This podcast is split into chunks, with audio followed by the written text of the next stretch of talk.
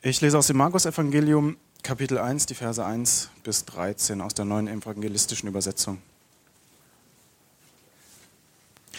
Anfang des Evangeliums von Jesus Christus, dem Sohn Gottes. Es begann, wie es beim Propheten Jesaja geschrieben steht: Ich werde meinen Boten vor dir her senden, er wird dein Wegbereiter sein. Hört, in der Wüste ruft eine Stimme: Bereitet dem Herrn den Weg, ebnet seine Pfade. Das erfüllte sich, als Johannes der Täufer in der Wüste auftrat. Er predigte den Menschen, sie sollten zu Gott umkehren und sich als Zeichen dafür taufen lassen, damit sie Vergebung ihrer Sünden empfingen. Aus ganz Judäa und Jerusalem kamen die Leute zu Johannes in die Wüste. Sie ließen sich im Jordan von ihm taufen und bekannten dabei ihre Sünden. Johannes trug ein grobes Gewand aus Kamelhaar, um das er einen Lederriemen geknotet hatte. Seine Nahrung bestand aus Heuschrecken und Honig von wild lebenden Bienen. Er kündigte an, nach mir kommt einer, der ist mächtiger als ich. Ich bin nicht einmal gut genug, mich zu bücken, ihm die Riemen seiner Sandalen zu lösen. Ich habe euch mit Wasser getauft, er wird euch mit dem Heiligen Geist taufen. Damals kam auch Jesus aus Nazareth in Galiläa und ließ sich im Jordan von Johannes taufen. Noch während er aus dem Wasser stieg, sah er, wie der Himmel aufriss und der Geist Gottes wie eine Taube auf ihn herabfuhr. Und aus dem Himmel sprach eine Stimme, Du bist mein geliebter Sohn, an dir habe ich meine Freude. Bald darauf wurde Jesus vom Geist gedrängt, in die Wüste hinauszugehen. 40 Tage blieb er dort und in dieser Zeit versuchte der Satan, ihn zur Sünde zu verführen. Jesus lebte bei den wilden Tieren und Engel dienten ihm. Einen wunderschönen guten Morgen auch von mir. Ähm, ich bin Tobi, einer der Pastoren hier bei Erlebt Kirche für Potsdam. Und Lisa hat es gerade eben schon, schon gesagt, wir werden uns jetzt in den nächsten Wochen ähm, tatsächlich bis Ostern mit dem Markus-Evangelium beschäftigen.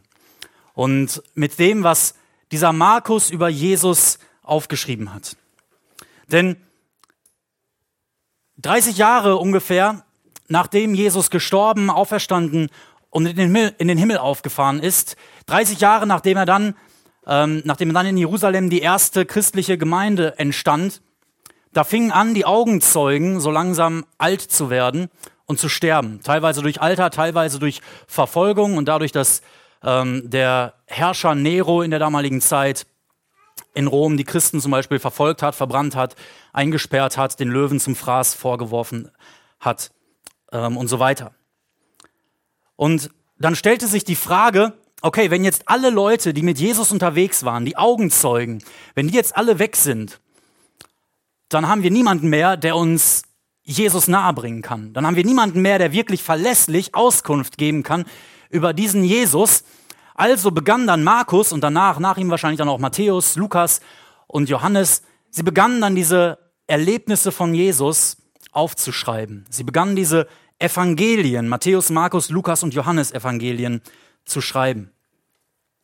Markus war selber nicht mit Jesus unterwegs, aber er war ein Begleiter erstmal von Paulus auf der ersten Missionsreise.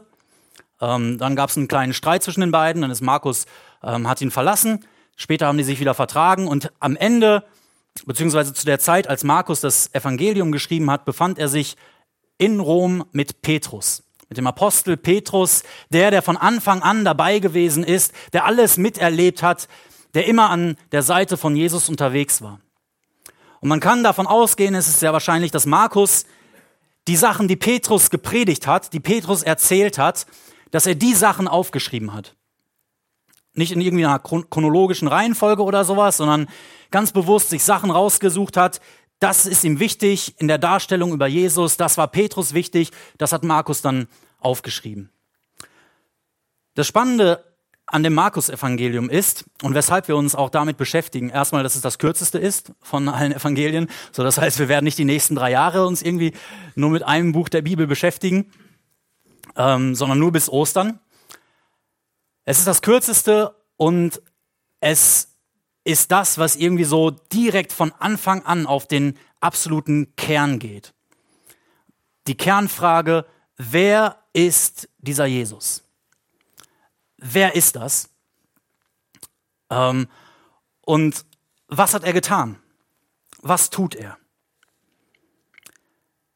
Vielleicht kennen einige von euch äh, so die Anfänge von den anderen Evangelien. Matthäus fängt zum Beispiel an mit einem Geschlechtsregister, mit den Vorfahren von Jesus. ja, bei Abraham, David und so weiter, erzählt er alles auf, wer alles da war und so weiter. Lukas fängt an mit noch vor der Weihnachtsgeschichte, dass der Engel zu Maria kommt und so weiter und dann der Engel zu Elisabeth und eine Frau wird einen Sohn bekommen und all sowas. Lukas fängt erstmal mit zwei Kapiteln Weihnachtsgeschichte an. Johannes, der fängt ganz theologisch an, am Anfang der Welt. Am Anfang war das Wort und das Wort war bei Gott so ganz verschwurbelte Wort. Und Markus, wir haben es gerade eben gelesen, der steigt sofort ein, knallhart. Dem geht's um das Wesentliche, deswegen ist er auch so kurz. Der schmückt nicht irgendwie großartig aus, der behandelt keine Nebenpersonen oder sowas, sondern er kommt sofort zum Kern. Anfang der guten Botschaft von Jesus Christus, dem Sohn Gottes. Somit fängt er an. Anfang der guten Botschaft, zack, jetzt reden wir über Jesus, jetzt reden wir darüber, worum es geht. Und mein Wunsch ist, dass wenn wir jetzt in den nächsten Wochen das Markus-Evangelium durchgehen, ähm, dass wir den Wunsch, den Markus haben, in uns selber empfangen und bekommen. Und dass wir das Ziel, das Markus mit seinem Evangelium hatte, nämlich den wahren Jesus, den Kern von diesem wahren Jesus kennenzulernen, dass wir das erleben, dass wir diesen Jesus kennenlernen, dass wir uns nicht begnügen mit irgendwelchen Sachen, die wir mal irgendwie über Jesus gehört haben von irgendwem oder die wir uns selber vorstellen, sondern dass wir zurückgehen, dass wir gucken, was hat dieser Markus von Jesus aufgeschrieben, was hat Jesus wirklich getan, wie war Jesus tatsächlich wie hat er gelebt? Was hat er getan? Dieser erste Satz, Anfang der guten Botschaft von Jesus Christus, dem Sohn Gottes, der kann als Titel für das gesamte Buch Markus Evangelium gesehen werden. Also, wann immer ihr in den nächsten Wochen eine Predigt hört, habt das immer im Hinterkopf. Es geht um die gute Nachricht von Jesus Christus. Die gute Botschaft von Jesus Christus, dem Sohn Gottes. Und wenn der Titel, wenn, wenn dieser Satz der Titel ist und sozusagen eine, eine, ein Lesehinweis, ja, so sollst du das Markus-Evangelium lesen und verstehen, dann bedeutet das, und es wird ganz schnell klar im Markus-Evangelium, die gute Nachricht, die gute Botschaft von Jesus Christus ist nicht eine Botschaft, die Jesus erzählt hat, sondern es ist dieser Jesus selbst. Ich finde es so spannend im Markus-Evangelium, und ihr werdet das in den nächsten Wochen erleben, ähm, der berichtet kaum von irgendwelchen Predigten, die Jesus gehalten hat. Er schreibt nicht viele Worte auf, die Jesus gehalten hat. Keine drei Kapitel Bergpredigt oder sowas, sondern wer ist dieser Jesus und was tut er? Das ist, das ist der Kern von Markus. Das ist der Kern dieser guten Botschaft. Die gute Botschaft ist dieser Jesus Christus wer er ist und was er tut. Und deswegen lasst uns heute gemeinsam diese ersten elf, nee, 13 Verse durchgehen und drei Punkte sehen. Erstens, Jesus ist Gott. Zweitens, Jesus ist Mensch. Und drittens, das ist für uns die gute Nachricht. Und warum das die gute Nachricht ist, das werden wir, werden wir nachher sehen, das werden wir gleich feststellen. Jesus ist Gott. Schon im ersten Satz stellt Markus Jesus ja als Sohn Gottes vor. Ja, Jesus Christus, dem Sohn Gottes, die gute Botschaft. Vielleicht sagst du, okay, Tobi, ich habe mal dieses Alte Testament durchgelesen und irgendwie kommt da ziemlich häufig der Begriff vor Sohn Gottes. Könige von Israel werden Söhne Gottes genannt, Engel werden manchmal Söhne Gottes genannt, alle möglichen Menschen werden scheinbar Sohn Gottes genannt. Also ist Jesus nicht vielleicht auch einer von diesen ganz normalen Menschen? Ähm, sagt das jetzt, dass er Sohn Gottes ist, dass er Gott ist? Oder kann man das daraus schon ableiten? Und um das ganz klar zu machen, setzt Markus hier diese Prophetie, dieses Zitat, was wir gerade gelesen haben in Vers 2 und 3, direkt hinterher. Wie es beim Propheten Jesaja geschrieben steht, ich werde meinen Boten vor dir hersenden. Er wird dein Wegbereiter sein. Hört, in der Wüste ruft eine Stimme, bereitet dem Herrn den Weg, ebnet seine Pfade. Dieses Zitat hier, ähm, das findet sich so in dieser Wortzusammensetzung nicht 100%ig im Alten Testament. Es ist ein sogenanntes, ein sogenanntes Mischzitat. Also Markus nimmt da verschiedene Prophezeiungen, verschiedene Verse aus dem Alten Testament und fügt sie zusammen. Das war damals ganz üblich, dass man von verschiedenen Propheten Sachen genommen hat und die dann dem bekanntesten der Propheten zugeschrieben hat, in diesem Falle Jesaja. Es ist unglaublich spannend, wenn ihr zu Hause euch mal Jesaja Kapitel 40 durchlest. Der Kontext von diesem, von der Wüste, von der Stimme in der Wüste bereitet dem Herrn den Weg, ebnet seine Pfade. In diesem Kapitel geht es darum, dass Gott dem Volk verspricht, ich persönlich werde kommen zu euch. Ich persönlich werde mich auf den Weg machen und kommen und ich werde mich um euch kümmern, wie ein Hirte sich um seine Herde kümmert. Ich werde euch befreien, ich werde euch alle eure Schuld vergeben, ich werde kommen und ich werde meinen Boten vor dir hersenden. Und dieses Wort für Herr bereitet dem Herrn den Weg. Das ist in dem hebräischen Original, in dem Kontext, steht da das Wort Yahweh. Und das ist der Eigenname Gottes. Das ist der Name, mit dem Gott persönlich, der Schöpfer von Himmel und Erde, sich Mose vorgestellt hat und gesagt hat, so heiße ich. Der bin ich. Dieser Name war für die Juden in der damaligen Zeit und auch für orthodoxe Juden heute noch so heilig, dass sie ihn nicht aussprechen würden. Die würden also nicht so wie ich jetzt Jahwe sagen, sondern die würden dann, wenn sie das lesen würden, würden sie schweigen an dieser Stelle und jeder weiß, okay, hier ist jetzt Gott, Gott der Allmächtige, Gott der Schöpfer mit gemeint. Und Markus packt das genau hier hin und sagt, diese Prophezeiung, dass Gott sich selber auf den Weg macht, um sein Volk zu retten, die wird jetzt erfüllt in Jesus. Jesus ist Gott, das macht, das macht die Bibel hier eindeutig klar. Und das ist die gute Nachricht. Die gute Nachricht ist, Jesus ist Gott und die Prophetie erfüllt sich in Jesus. Gott kommt, um sein Volk zu befreien.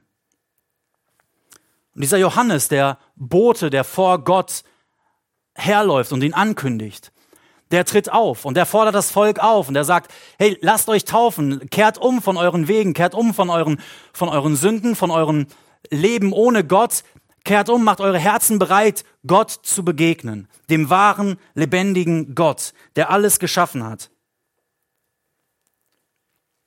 Und in dem, wie Johannes dann über diesen, der kommen wird, redet, sehen wir noch einmal, dass er damit nicht nur irgendeinen Menschen meint, sondern Gott selber.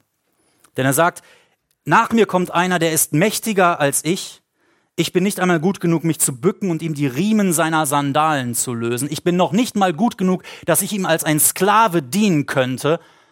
Der ist so viel größer, so viel mächtiger, so viel heiliger, so viel über allem, der, der kommen wird. Und der wird euch mit Heiligem Geist taufen. Und das war etwas, was nur Gott machen kann. Kein, Mensch kann über den Heiligen Geist, den Geist Gottes verfügen und ihn einfach nur austeilen oder sowas. Aber er sagt, Jesus wird euch den Geist Gottes geben. Er wird euch mit dem Geist Gottes taufen. Dieser Mensch, der kommen wird, beziehungsweise dieser Gott, der kommen wird, der wird euch mit dem Heiligen Geist taufen. Das ist, was, was Johannes hier sagt.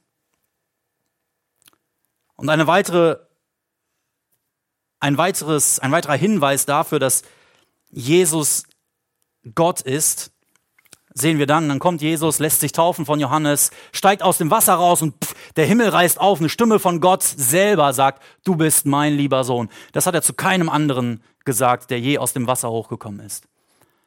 Du bist mein lieber Sohn, wir arbeiten zusammen, wir sind eins, an dir habe ich meine Freude. Du bist mein Sohn, du bist der Sohn Gottes. Seht ihr, dieser Jesus, von dem wir reden, ist Gott. Und vielleicht kennst du das, vielleicht, vielleicht bist du schon länger hier und so weiter und sagst, ja, okay, wir haben das ja schon, wir sagen das immer wieder, ne? und natürlich ist Jesus Gott irgendwie, Gott wird Mensch, Weihnachten, alles schön, alles gut. Aber ich möchte, dass du einfach mal dir für einen Moment bewusst machst, dass Jesus Gott ist. Jesus ist dieser Yahweh. Jesus ist dieser Schöpfer der Welt, der alles in seinen Händen hält. Jesus ist dieser mächtige König. Jesus ist der, der kommt, um sein Volk zu retten und von seiner Schuld zu befreien. Verstehen wir, von wem wir reden, wenn wir von Jesus reden? Verstehen wir, von wem wir reden, wem wir Lieder singen, von wem wir erzählen, wenn wir anderen Menschen von Jesus erzählen, wenn wir untereinander uns von Jesus erzählen? Er ist, er ist Gott. Er ist der Gott, vor dem im Alten Testament das, die, die Menschen hatten Angst, in seine Gegenwart zu kommen, weil sie wussten, dieser, dieser Gott ist so groß, so mächtig, so heilig, so ohne irgendwelche Fehler, dass es für fehlerhafte Menschen gefährlich wird, in seine Nähe zu kommen. Dieser Jesus ist Gott. Was hast du für ein Bild von Jesus? Ich erinnere mich, äh, wir hatten, als ich Jugendlicher war, mal so ein Jahr lang hatten wir so ein, so ein Lieblingslied bei uns in der Jugend. Ähm, Jesus, you're my best friend, you'll always be von Hillsong. Äh, total cool, ja, richtig zum Abgehen und Feiern und so weiter. Und Jesus, du bist mein bester Freund, yeah, yeah, Jesus. Wir haben das ein Jahr lang total geliebt und mein Vater, der mochte das irgendwie gar nicht. Der hat immer wieder gesagt, ach Tobi, immer nur Jesus als Freund und so. Und heute kann ich ihn absolut verstehen. Siehst du Jesus einfach nur als deinen Kumpel, mit dem es ganz cool ist, so abzuhängen? Oder einfach nur als deinen Helfer? So, wenn du ein Problem hast, dann rufst du ihn mal kurz an und er ist sofort da. Der gelbe Engel, der immer zu deiner Seite steht, wenn du mal wieder einen Platten hast. Ist Jesus einfach der nette Nachbar, der, mit dem es immer ganz, ganz okay ist? Mit dem es immer Spaß macht, Zeit zu verbringen? Oder ist Jesus dein, dein Herr, dein Gott, dein König, der, der Schöpfer, der Richter, der Herrscher dieser ganzen Welt? Hast du schon, hast du den wahren Jesus kennengelernt? Jesus ist Gott. Und Jesus ist auch Mensch. Der zweite Punkt. Und das Spannende finde ich bei Markus, und ich glaube, wir werden das in den nächsten Wochen noch mehrmals sehen, finde ich diese Geschwindigkeit, mit der Markus die Sachen angeht. Der redet nicht lang um den heißen Brei herum, sondern er steigt sofort ein. Hier, Anfang der guten Nachricht, zack, fertig, ich stelle euch den wahren Jesus vor. Und dann geht es Schlag auf Schlag. In den ersten acht Versen, ja, da beschreibt er, wie dann Johannes diesen Jesus ankündigt, diese alte Prophetie, Gott selber wird kommen. Und alle warten gespannt darauf. Und ich stelle mir vor, wie die wie die ersten Menschen, die, das, die diesen Bericht von Jesus das erste Mal gelesen haben, wie die lesen und dann feststellen nach acht Versen, Johannes sagt, ich habe euch mit Wasser getauft, er wird euch mit dem Heiligen Geist taufen. Wow, Gott scheint tatsächlich zu kommen. Jahwe selbst scheint sich auf den Weg zu machen. Wie wird er, wie wird, wie wird er ankommen? Wie wird sein Auftritt sein? Und dann in Vers 9, damals kam auch Jesus aus Nazareth in Galiläa und ließ sich im Jordan von Johannes taufen. Hä? Was? Damals kam auch Jesus aus Nazareth in Galiläa. Einer von Tausenden, die sich von Johannes im Jordan taufen lassen. Einer von uns. Ein ganz normaler Mensch. Nicht ganz, ganz normal, aber ein vollkommen, ein normaler Mensch. Er hat einen Heimatort, Nazareth in Galiläa, eine Familie, er hat Nachbarn und Freunde, Freunde, mit denen er gespielt hat als Kind, mit denen er aufgewachsen ist. Er steht als einer in dieser langen Schlange, um Johannes zu hören und darauf zu warten, im Wasser zu stehen und von diesem Johannes untergetaucht zu werden und getauft zu werden. Übrigens lässt er sich taufen nicht, weil er Vergebung seiner Schuld bräuchte, denn Jesus hat nie einen Fehler getan und war ohne Schuld. Aber er lässt sich taufen, um ein Zeichen zu setzen, um den Menschen zu zeigen, hey, ich bin einer von euch geworden. Ich bin, ja, ich bin Gott, aber ich bin Mensch. Und dann diese Taufe, das krasse Erlebnis, der Himmel öffnet sich, Gott sagt selber, du bist mein lieber Sohn, an dir habe ich meine Freude. Und dann, direkt danach, Vers 12, wurde Jesus vom Geist gedrängt, in die Wüste hinauszugehen. 40 Tage blieb er dort und in dieser Zeit versuchte der Satan ihn zur Sünde zu verleiten. Jesus wurde, so wie du und ich, versucht vom Satan, von dem Widersacher Gottes, der Gottes Pläne immer wieder durchkreuzen will. Jesus wurde von ihm versucht zur Sünde. Jesus wurde von ihm auf die Probe gestellt, wurde versucht, hey, geh doch lieber deinen eigenen Weg, deinen menschlichen Weg. Tu deinen Willen, deinen Egoismus, deinen menschlichen Willen. Stell den über den Willen Gottes. Jesus ist nicht gefallen. Das sehen wir in den anderen Evangelien, die das etwas ausführlicher beschreiben. Aber Jesus wurde genauso wie du und ich versucht vom Satan, seine eigenen Wege, seine eigenen menschlichen Wünsche über die Wünsche und über den Willen Gottes zu stellen. Jesus ist Mensch. Und er lebte für 40 Tage in der Wüste bei den wilden Tieren. Und das zeigt, dass Jesus auch in recht schwierigen Umständen, nicht in recht schwierigen, sondern in richtig beschissenen Umständen gelebt hat. Nicht nur in diesen 40 Tagen. Wir lesen das immer wieder, dass Jesus zum Beispiel sagt, hey, ich habe ich hab keinen Ort, wo ich, wo ich mich zum Schlafen hinlegen könnte. Ja, ich, ich wandere obdachlos umher.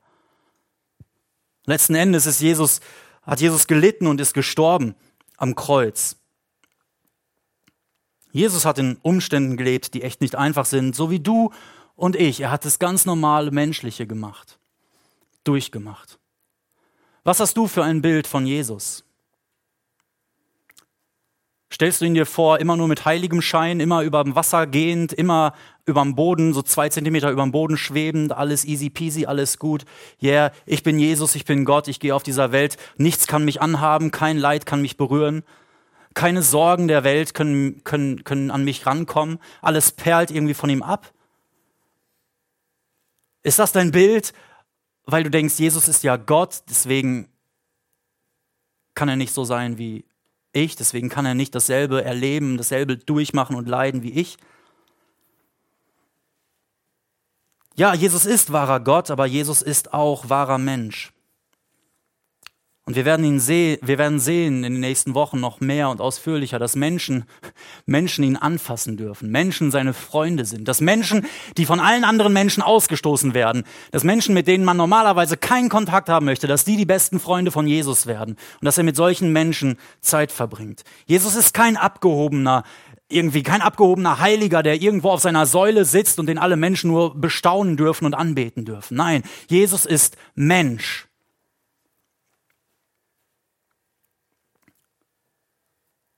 Jesus ist ganzer Mensch geworden, mit allem, was das menschliche Leben beinhaltet, mit Leiden, mit Schmerzen, mit Versuchungen, mit Einsamkeit und sogar mit so banalen Sachen wie dem scheinbar endlosen Warten in einer Schlange, um sich taufen zu lassen.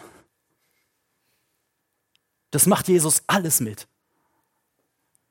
Die ganz großen menschlichen Sachen und die ganz kleinen menschlichen Probleme.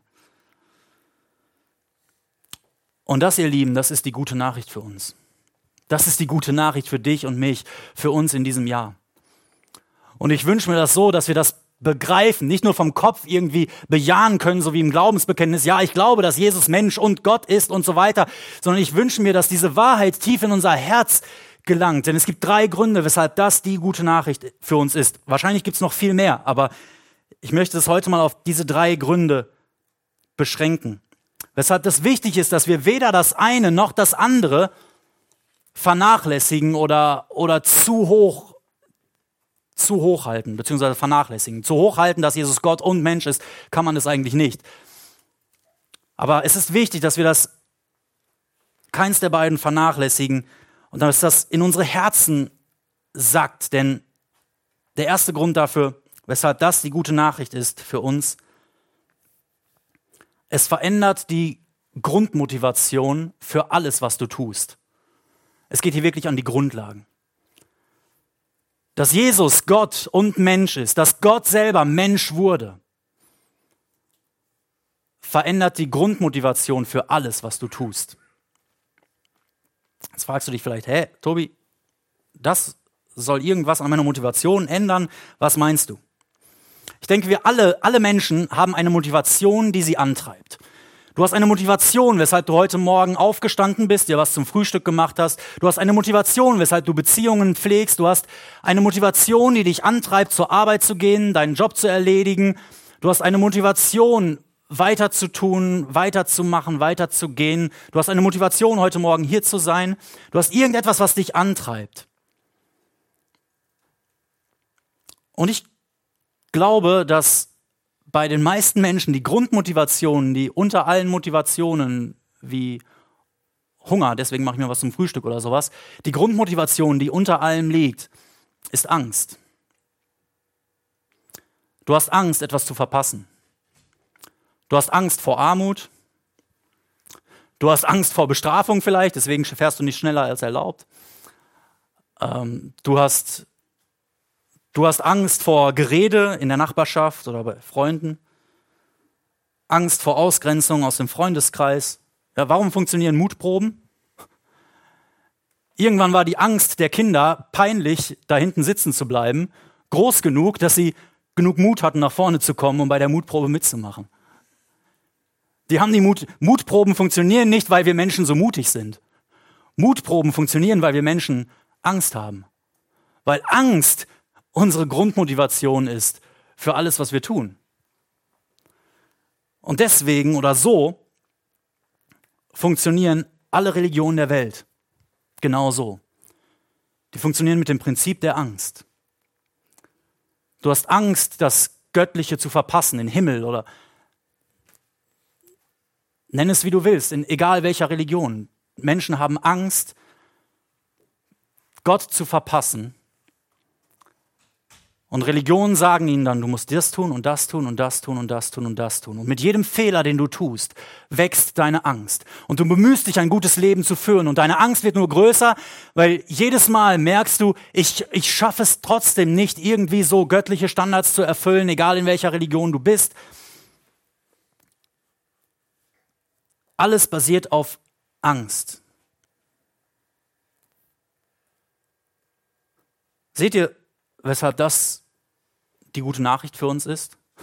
Für unsere Angst tief in uns? Wenn das wirklich tief in unser Herz sagt, dass Jesus, Gott selber, Mensch geworden ist, dass er wirklich Mensch geworden ist, dass er einer von dir, von, von uns geworden ist, dass er zum Greifen nah geworden ist, dass er realistisch erreichbar ist für dich und mich, weil er selber den Weg geht zu uns. Weil er ein Gott ist, der nicht sagt, du musst das und das und das und das und das machen und wehe, du machst das nicht, dann aber hallo, dann wächst nur deine Angst. Nein, weil er sagt, hey, ich komme zu dir, ich mache mich auf den Weg, ich begegne dir, ich gebe mein Leben für dich, damit du Gott begegnen kannst. Wenn diese Wahrheit tief in dein Herz sinkt, dann verändert das deine Grundmotivation für alles, was du tust.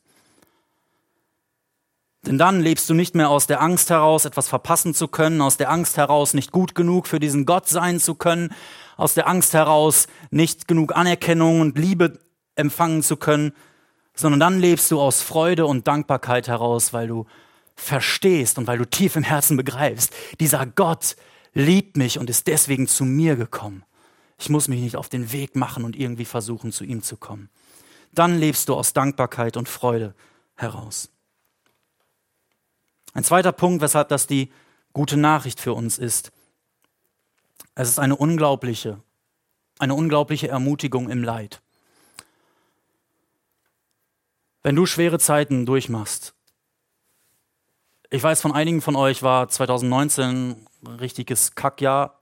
Ähm, wir haben auch, ich habe auch einige schwierige Zeiten durchgemacht. Und ich habe keine Ahnung, wie dein 2020 wird. Ich wünsche mir von Herzen, dass dass du am Ende des Jahres sagen kannst, ja doch, es war ein, es war ein gutes Jahr. Vielleicht auch mit ein paar schwierigen Zeiten und so weiter. Aber ich wünsche mir, dass du Jesus als Gott und Mensch kennenlernst und dass das ein Trost wird in dem Leid, das in diesem Jahr vielleicht auf dich zukommt oder in dem du gerade steckst. Dann siehst du, wenn du mit dem ganzen Leben, mit einem allem, was dich belastet, zu jemandem kommst und sagst, hey, guck mal, ja, das sind die Probleme, die ich habe, das ist, das ist mein mieses Leben, Ich mache Fehler, Menschen machen Fehler, Menschen verletzen mich, die Umstände und so weiter. Ich leide, ich leide. Es ist alles Kacke. Und du schüttest dieser Person dein ganzes Herz aus, ja alles, was schief läuft in dieser Welt. Und du erzählst die ganzen Leiden, die du gerade durchmachst. Und wenn diese Person dann sagt, hm, ja, okay, interessant, ah, ja, hm. ah, okay. Also, äh, Tipp 1, Tipp 2, Tipp 3, mach das so, mach das so, mach das so. Und dann außerdem, ähm, wenn du an Jesus glaubst, dann bete noch ein bisschen mehr und glaube ein bisschen mehr und Fasten könnte auch nicht schaden. Ähm, okay, wir sehen uns. Tröstet dich das irgendwie? Hilft dir das irgendwie in deinem Leid? In deinem Schmerz? Aber was ist, wenn die Person dein Gegenüber sagt, wow, ich weiß genau, was du fühlst. Ich habe das gleiche durchgemacht. Ich habe genau dasselbe erlebt. Was ist, wenn diese Person dann sagt, wow, ich habe genau das gleiche erlebt wie du, noch viel schlimmer und härter und schwieriger. Und die Person erzählt dir, wie sie gelitten hat. Und dann sagt dir diese Person, und weißt du was, egal wie schwer es ist im Moment, ich gehe mit dir da durch. Wir gehen da zusammen durch. Und es ist nicht einfach. Es ist leidvoll, es ist hart, aber wir gehen da zusammen durch. Seht ihr, das ist genau das, was wir brauchen. Es gibt ein schönes Gedicht von Edward Shillito, das heißt Jesus of the Scars. Und da schreibt er, und ich übersetze das mal aus dem Englischen, deswegen reimt es sich leider nicht so schön, das habe ich leider in der kurzen Zeit in dieser Woche nicht mehr geschafft, ähm, das zu übersetzen und dann auch noch irgendwie schön reimerisch hinzubekommen. Aber er schreibt, die anderen Götter waren stark, doch du warst schwach. Sie ritten, doch du stolpertest auf deinen Thron. Aber zu unseren Wunden können nur Gottes Wunden sprechen, und kein anderer Gott hat Wunden außer du allein. Kein anderer Gott hat Wunden außer du allein. Jesus ist der einzige Gott, der Mensch wurde und Wunden hat, wie du und ich. Der Leidvolles durchgemacht hat. 40 Tage in der Wüste sind nur ein Beispiel dafür. Und seine Wunden sprechen zu deinen Wunden. Und er hat Wunden ertragen, um deine Wunden zu heilen und um mit dir da durchzugehen. Deswegen ist er Mensch geworden. Deswegen ist er ganzer Mensch geworden. Und dieser Jesus, Gott und Mensch, ist der Weg, und das ist die dritte, der dritte, die dritte gute Nachricht, der dritte Punkt der guten Nachricht. Er ist der Weg für uns Menschen zu Gott. Lass uns noch einmal in die Verse 9 bis 11 springen ähm, und, und das lesen bei der Taufe von Jesus. Da verschmelzen nämlich diese beiden, diese beiden Punkte von, von, von Jesus, die er vereint. Er ist Gott und er ist Mensch. Die verschmilzen da. Damals kam auch Jesus aus Nazareth in Galiläa und ließ sich im Jordan von Johannes taufen. Einer von Tausenden. Ganz normaler Mensch. Noch während er aus dem Wasser stieg, sah er, wie der Himmel sich öffnete und der Geist Gottes wie eine Taube auf ihn herabfuhr. Und aus dem Himmel sprach eine Stimme, du bist mein lieber Sohn, an dir habe ich meine Freude. Jesus lässt sich taufen wie alle anderen Menschen in der damaligen Zeit in der Gegend. Aber seine Taufe ist eine ganz andere. Sie verändert sich komplett, als plötzlich er aus dem Wasser aufsteigt und der Himmel aufreißt. Und für einen Moment können die Menschen sehen, dass der Heilige Geist, der Geist Gottes auf Jesus herabkommt.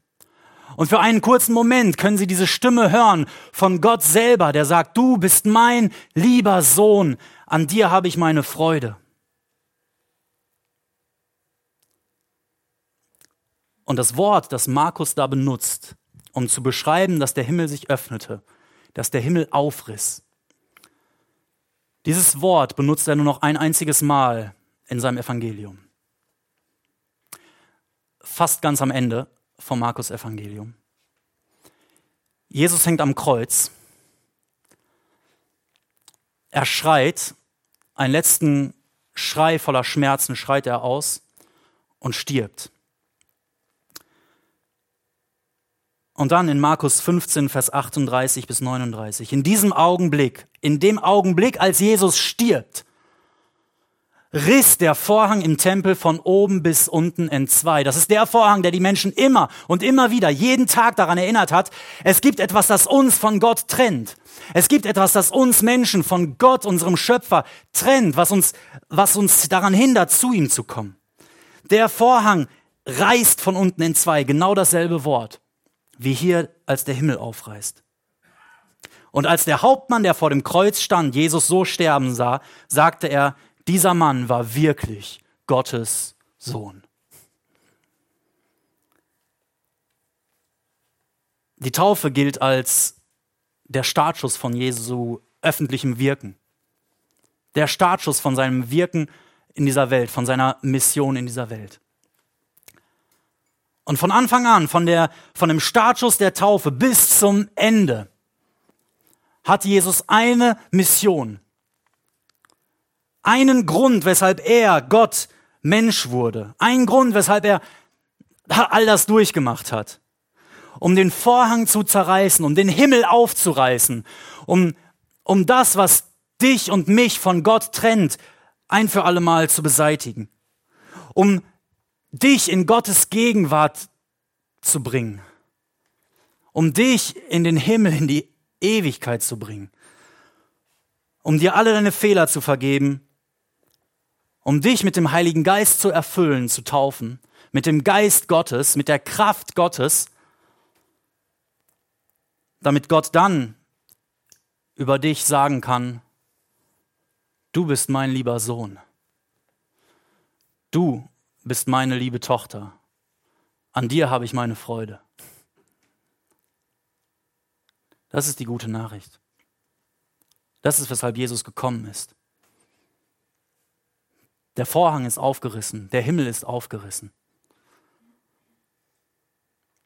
Deswegen war Jesus, wurde Jesus Mensch, ist Gott und Mensch. Und ich wünsche mir, dass du diesen Jesus kennenlernst und dass du erlebst in deinem Leben, wie auch dein Vorhang, deine Schuld, deine Sünde, die dich von Gott trennt, aufgerissen wird, weggerissen wird von Jesus. Dass du erlebst, wie er dich im Leid tröstet und dass du, dass du erlebst, wie, wie er die Angst in dir wegnimmt und du aus Dankbarkeit und Freude leben kannst, weil er dir vergibt, weil er dich liebt, weil Gott dir sagt, du bist mein lieber Sohn, du bist meine liebe Tochter. An dir habe ich meine Freude. Lasst uns beten.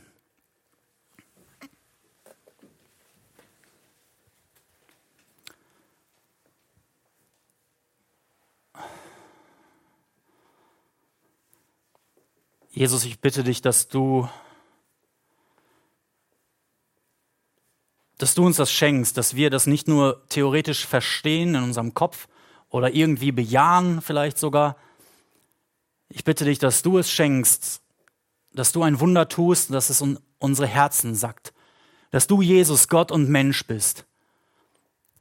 Und ich bitte dich, dass du uns zeigst und immer mehr zeigst, was das für unser Leben bedeutet.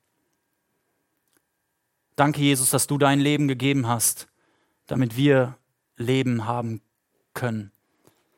Danke, dass du gestorben bist für uns und dass der Vorhang, die Trennung zwischen Gott und Menschen weg ist und dass wir Gemeinschaft haben können mit Gott, dem ewigen Schöpfer. Amen.